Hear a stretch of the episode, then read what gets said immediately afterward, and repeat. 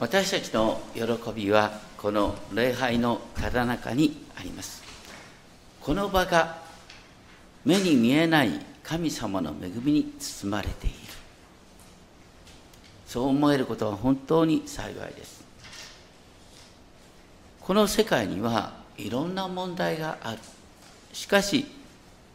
それは全て全能の神の御手の中である。人生には死の影の谷を歩むっていう体験がありますが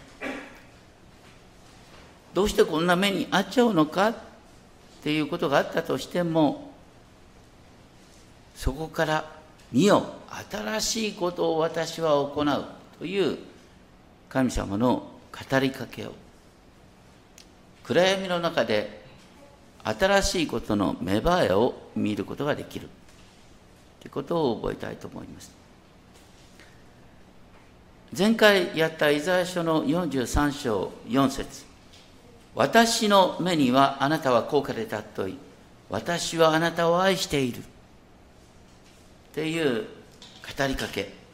これはイスラエルが自業自得で国を失い、エルサレム神殿もなくなってみんながバビロンに捕囚とされているっていうですね。そういう明日が見えない民に向かって私の目にあなたは高価で尊いう私はあなたを愛していると主は語っておられた。そしてこれから起こる新しいことが今日の箇所。43章14節からのところですが43章14節。なかなかこれ翻訳が難しいんですが最初の語りかけは「主はこう言われる」と言って「主はこう言われる」その方はどういう方かというとあなた方をあがなうイスラエルの聖なる方である。と言って奴隷状態にあるイスラエルの民をあがなう。そのためには何が必要かっていうと、イスラエルを虐げているバビロンの民に裁きが下る必要がある。14節の4行目を見ると、バビロンの民、カルデア人をことごとく逃亡者として下らせる。こう逃亡者っていう言葉はですね、と亡命者とも訳される。これイスラエルの民がこの時、亡命者、逃亡者のような状態だった。だから、イスラエルの民が解放される。その代わりに、そのためにカルデア人が逃亡者、亡命者のような惨めな立場に落とされる。そしてそのようになる理由は、私は主、あなた方の聖なるもの、私はイスラエルの創造者、あなた方の王であるからイスラエルを滅びたままにはさせない。イスラエルを回復する。そのために、バビロンに裁きを下す。私たちの人生でですね、あの人のせいでこんな苦しい目に遭わされてるんだ、なんて思う人がいたとしたら、そういう人をバビロン、ね、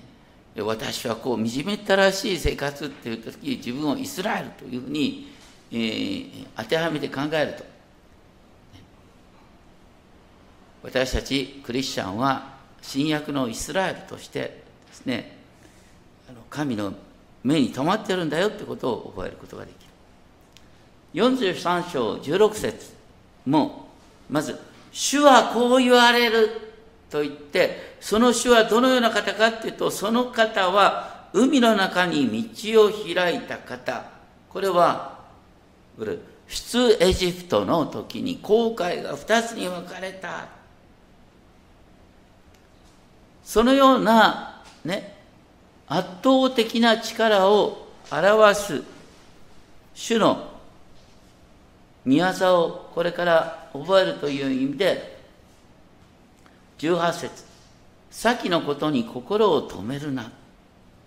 また先のことを思い起こすな。英語で言うと do not remember 今日のところには remember っていう言葉がたくさん出てくる。普通はね聖書のストーリーの中では神様はいつもね神の御業を remember 思い起こしなさいって繰り返しておられるのにここではですね先のことを思い起こすな 思い起こすな昔のことを思い巡らすななんでこういうことを言ってるかっていうと昔のパターンで今後のことを考えるなっていうのが中心的な意味ですが同時にこの背後にあるのはかつてねエルサレムがバビロン帝国にどうして滅ぼされたかっていうとその前の成功体験があったんですよね。かつてアッシリア帝国にエルサレムが包囲された時にヒゼキ王のもとで主を呼び求めたそしたらなんと主が夜の間に18万5千人の、うん、人々を兵隊を、ね、見つかりがやっつけたっていう話があってだからエルサレムはいざとなったら守られるんだ。っていう思い込みの中で彼らは本当の意味で神を恐れるってことを忘れちゃった。日本の第二次大戦の圧倒的な悲劇の背後に神風信仰ってのがありましたよね。いざとなったら神風が吹いて日本は守られるんじゃってね。実はイスラエルのストーリーと日本のストーリーが本当に似てるとこなんですね。だからここで神様はね先のことをね。心に留めるな。昔のことに目を留めるな。これから起こる主の御業は圧倒的に新しいことなんだ。身を新しいことを私は行う。今もうそれが芽生えている。新しいことの芽生えが見える。当時のエルサレムの指導者はいつもね北の国が攻めてくるときに南のエジプトに助けを求めていた。だからいつもね、えー、南のエジプトはどういう状況かなってことを考えるんだけど今ここに芽生えてる新しいことは何かというとバビロン帝国の東にペルシャ帝国という新しい国が今芽生えている。新しい国が東から芽生えている。それによって神様は新しいことをされる。イスラエルの民をもう一度エルサレムに戻しそしてそこに神殿を再建するんだ。でそれを前提にですね主は確かに荒野に道を荒れ地に川を私は設ける。野の獣が私を崇める。ジャッカルやダチョウさえもジャッカルやダチョウっていうのは呪われた動物の代名詞。そんな呪われた動物でさえ神を崇めるような新しい時代が来る。ましてこの民私のために作ったこの民は私の栄誉を述べ伝えるようになると言ってイスラエルがイスラエルの神主を賛美する民として整えられるっていう約束が書いてある。一方43章22節からの箇所意外なことが書いてある。あなたは私を呼び求めなかったっていう訳ですがこんなふうに訳すこともできる。あなたが読んだのは私ではなかったお前たちは苦しみの中で別の神々を求めていた人間っていうのはあのいろいろとね思い通りにならなくなるといや今まで教会に行ってあんまりいいことなかったからなんかあの私の隣の家の人なんか繁盛してるみたいなんだけど隣の人はなんか別の神を拝んでるみたいだからちょっとあの併用してみようかとか言ってね。聖書の神とですねどっかのですねあの宗教と併用してみるなんていうパターンに実はイスラエルの民はなってた。でそういう民に向かって、えー、22節の終わり。イスラエルよあなたは私のことで疲れ果てたと。これ皮肉なんですよ。イスラエルよあなたは私のことで神様のことでイスラエルの神のことで疲れ果てたこの疲れ果てたっていう言葉はですね23節の終わりであなたを煩わせてはいないって。煩わせるとあなたを疲れさせる。また反対24節の終わりあなたの咎で私を煩わせた私を疲れさせたと。言ってるのはね神様はイスラエルを疲れさせるようなことをしてないんだけれどもイスラエルが二股をかけるからかえって疲れたんだよってもっと分かりやすく言うとたまにねあの日本においてあのちょっと信仰がね二股かけるような人がひょっとしたらたまにいるかもしれない。ね、聖書の神を拝みながらね、えー、親戚だとかお隣の人の気を使ってこちらの神様にもご機嫌とってみようか。ね。から日曜日は礼拝には来たいんだけど同時に仕事も大切にしとかないとか人付き合いを大切にしなきゃとかね。いうことを考えてあの信仰とあのこの世のね、えーこの世の期待を背負うってことを両立させようとする人が結構いるんですよ。両立させると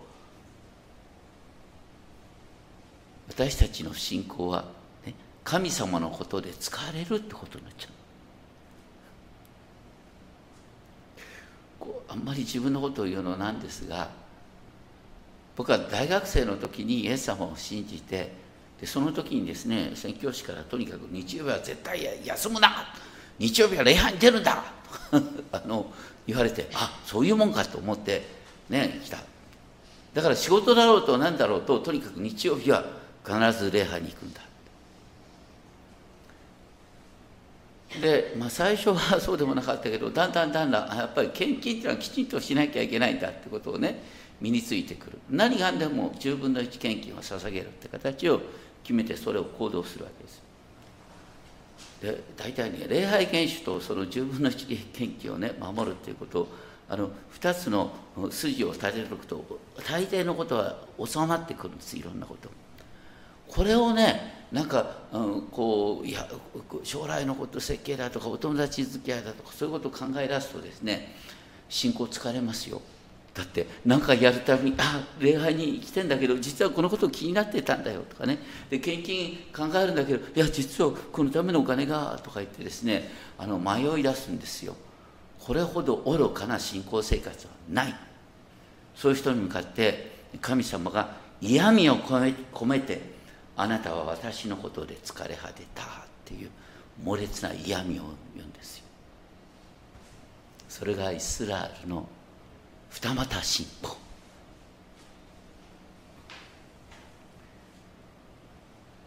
でそういう中で25節。でもね私この私は私自身のためにあなたの背きの罪を拭い去る。と言ってもう過去の失敗は問わない。過去の二股信仰は問わない。もう新しくやろうよっていう神様の語りかけなんです。もうあなたの罪を思い出さない。私に思い出させようと言って共に裁きに向かおうと言ってこれから神様が新しいことをしてくださるんだ。さらに28節。でもなんでイスラエルがエルサレム神殿を失い国を失ったのかっていうとそれは神様がそのように浮気をするととんでもないことになるよと言ってたその御言葉が成就しただけだ。だから過去の御言葉は成就した。そしてこれから神様は新しいことをするんだ。ということを宣言しておられる。そして44章1節今聞け私のしもべヤコブ私の選んだイスラエルよ。このイスラエルっていう言葉はね新約の私たちにとってはね私が選んだ、ね、クリスチャン神の民。全部これ自分自身に合わせて。あなたは母の胎にいるとこから形作り、一人一人が母の胎の中で形作られた。私たちはあの日本人的に信仰をねちょっとあまりにも人間的な技で考えて。いる昔は神様のことを知らなかったけどある時に立っパッと目が開かれて神様を信じることができるようになった。人間的にはそうだよ。だけど神のご計画の中ではここにおられる一人一人がね生まれる前から神を礼拝する者として選ばれていて神の選びの中であなたはそのねあなたの田舎の両親のもとにあなたを誕生させたんです。あなたが未信者である時からあなたは母の胎のうちで形作られたんです。神の選びの中にあるんです。だから恐れる必要はない。私の選んだエシュルンよっていう二節の言葉がありますが、エシュルンっていうのは、新明記32章15節に出てくるイスラエルの民の愛称なんですが、もともと正しいものっていう意味なんです。イスラエルの民は不道徳と偶像礼拝で国を失ったんだけど、本当は神はイスラエルを通してご自身のことを証ししようとしてたんだだからお前は堕落したけれども、でも、やり直せる民なんだ。神に期待されている民なんだ。っていうことを言って。そして私の霊をあなたの子孫に注ぐと言って、最終的にご自身の霊を、神の霊を注いで、あなたをですね、生き生きとした信仰者にするんだ。44章4節彼らは青草の間に芽生える。最近ちょっと活力がないなっていう人。あなたは青草の間に芽生える。この芽生えるっていう言葉は、さっき43章19節で、見よ、私は新しいことをする。もうそれが芽生えているって言ったこの芽生えるっていう言葉と同じなんです。だから、あなたは今、精霊によって生き生きと命が、新しい命が芽生えとるんだよ。そして、44章5節ある者は私は主のものと言い今私は主のものっていうのはあの普通私たち言わないけど自分のことを皆さんクリスチャンって呼ぶよね。クリスチャンってどういう意味ですか？クリスチャンってキリストのものっていう意味ですね。皆さんキリストのものって自分を読んでるのはすごいね。キリストのものなんですよ。キリストの所有なんです。そのように堂々と自分の信仰を明かしできるようになる。そして今私たちに求められている最も大切な方は大切なことはどういうことかっていうと44章6節で再び「主はこう言われる」「イスラエルのこれをあがなう万軍の主は」と言ってイスラエルの神はこう言われる「私は初めである。私は終わりである。私の他に神はいない」いろいろであるけどね。聖書の神こそが歴史の始めであり、歴史の終わりだ。いろいろ神々の名を作るものはあるけども、本当の意味で神と呼べる方は、この聖書の神しかいないんだ。誰が私に告げることができた誰が私と並べることができる神がいるか。あなた方はもうすでに永遠の民なんだということを言っている。44章の話私が永遠の民を起こした時からこれ当時はイスラエルの民が永遠の民今ね、まあ、滅亡しそうな民に向かって永遠の民と呼んでるね。皆さんが時にはですねもう本当に信仰をやめたいななんて思うとしてもその人に向かって永遠の民と神様は語ってくださる。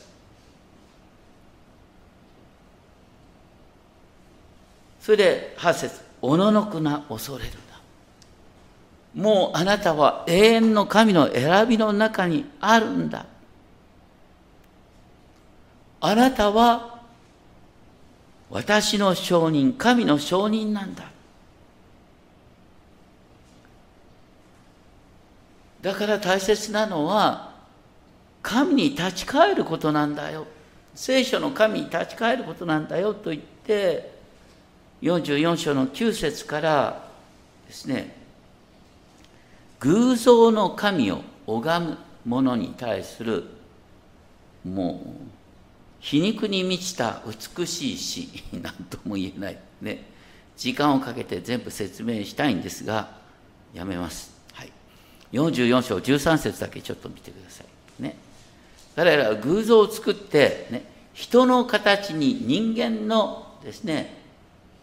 立派な姿、また人間の美しい姿に仕上げて、神殿に安置すると。皮肉なんだよね。あの、こう、偶像ってさ、大抵ごめんなさい、普通の人よりいい顔立ちやった。ね、スマートになってたりなんかしてねこうかっこいいねこれはこう人間だなっていうのを作ってそして安置するんですよこれは猛烈な皮肉なんだけど私たちは神の形に創造されてるっていうのはさ一人一人が神を表す存在なんですよ。僕これ分かった時に嬉しくなっちゃったね。この高橋秀則はこのままで神を表す存在なんですよ。もうちょっと背が高ければいいなとかね。もうちょっとねあのほっそりとしてればいいなとかさ思ったとしてもこのままの僕がですね神のイメージを表すものとして創造されてるっつうんですよ。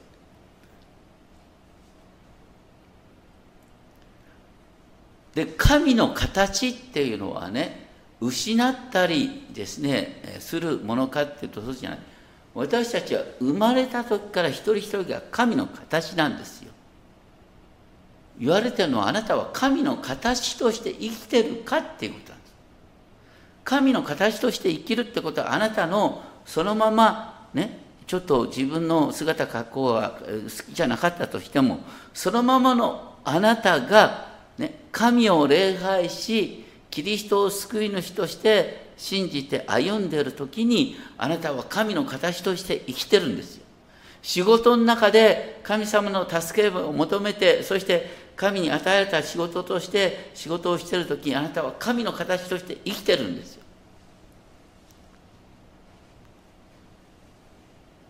でそれなのになんでお前はかっこいい神の形を作ってアンチするのかバカ野郎って話なんですよね。しかもここで面白いのはですね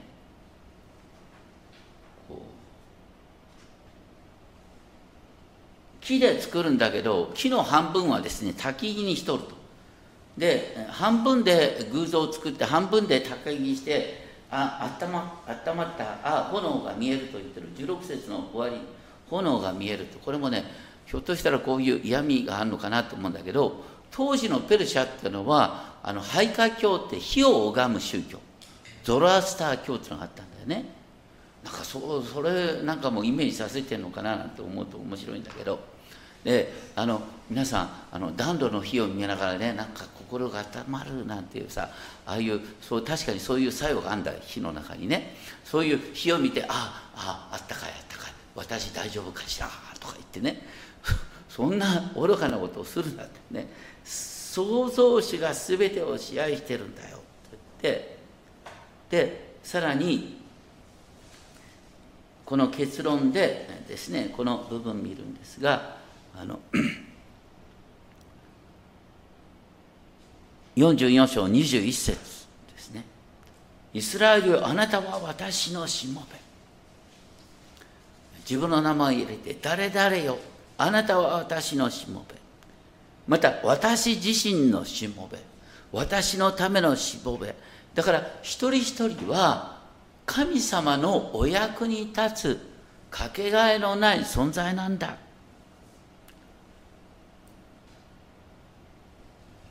そしてイスラエルよあなたは私に忘れられることがない。たとえ私たちが神を忘れたとしても神は私たちを忘れることがない。あなたを選んだ神はあなたを決して忘れないんだ。だから求められたことは22節私に帰れ。私があなたをあがなったからだ。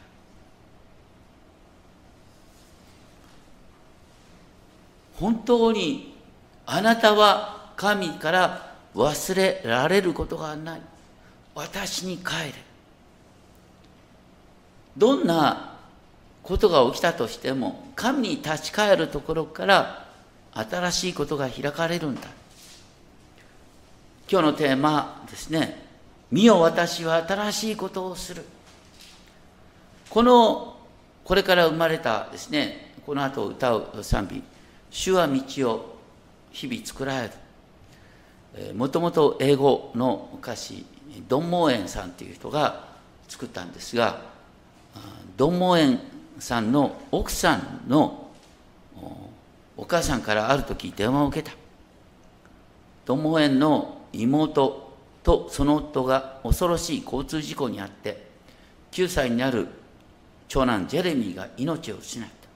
他の3人の子供も重傷を負ったという話を聞いた。ドン・モーエンは圧倒的な無力感に苛まれてどんな慰めも与えようがないなって思った。でも祈ってる中で神様は一つの歌を与えてくださった。彼はそれをすぐ書き留めた。神は道を作られる。道が何もないように思えるところにも。神は私たちが見えない方法で働かれる。一見どうしようもない悲惨なんだけどここに神の御手が働いてるんだ。英語の歌詞映ってるでしょうか？God will make a way where there seems to be no way. 神は道を作ってくださる。道が何もないと見えるようなところに He works in ways we cannot see 神は私たちが見えない方法で働かれ He will make a way for me 私のために道を作ってくださる He will be my guide 神は私の導き手である Hold me closely to his side 私をご自身の懐に抱いて With love and strength for each new day 愛と力を日々新しく与えてくださり、He will make a way. 神は道を作ってくださる。He will make a way. By the roadway in the wilderness, He will lead me. 神が荒野の道に私を、ね、荒野の中に私を導かれることがあったとしても、Rivers in the desert will I see. 私は砂漠の中に川を見ることができるんだ。砂漠に川だ。Heaven and earth will fade. やがてこの天と地は滅び失せ。But his word will still remain. 神の言葉は永遠に残る。And he will do something new today. 神は今日も何か新しい水をなしてくださる。私の人生はね、起こったことはもう変えようがない。起こったことは起こったこと。でも起こったところからあなたが神に立ち返り、神にすがっていくときに起こったことが無駄にならない。そこからあのことのおかげで今私はこういう歩みをすることができた。大体人間は自分の歩みを変えるときにはね、痛みにあった時初めてですね歩みを変えるってことが多いんですそういう意味で災いは必ず益になる神はあなたのその暗闇と思われるところから新しい道を開いてくださるんだってことを覚えたいと思うんです。お祈りします。天皇お父様私たちは本当に人生の中でこんなはずではなかった。と思えることがあります。でもそこで主は見よ私は新しいことを行う。もうそれが芽生えている。と語りかけてください私たちにとってのピンチは私たちが新しい歩みを始めるチャンスですどうか災いの中に主の御手を見出すことができるよう導いてください尊き主イエス・キリストの皆によってお願いします。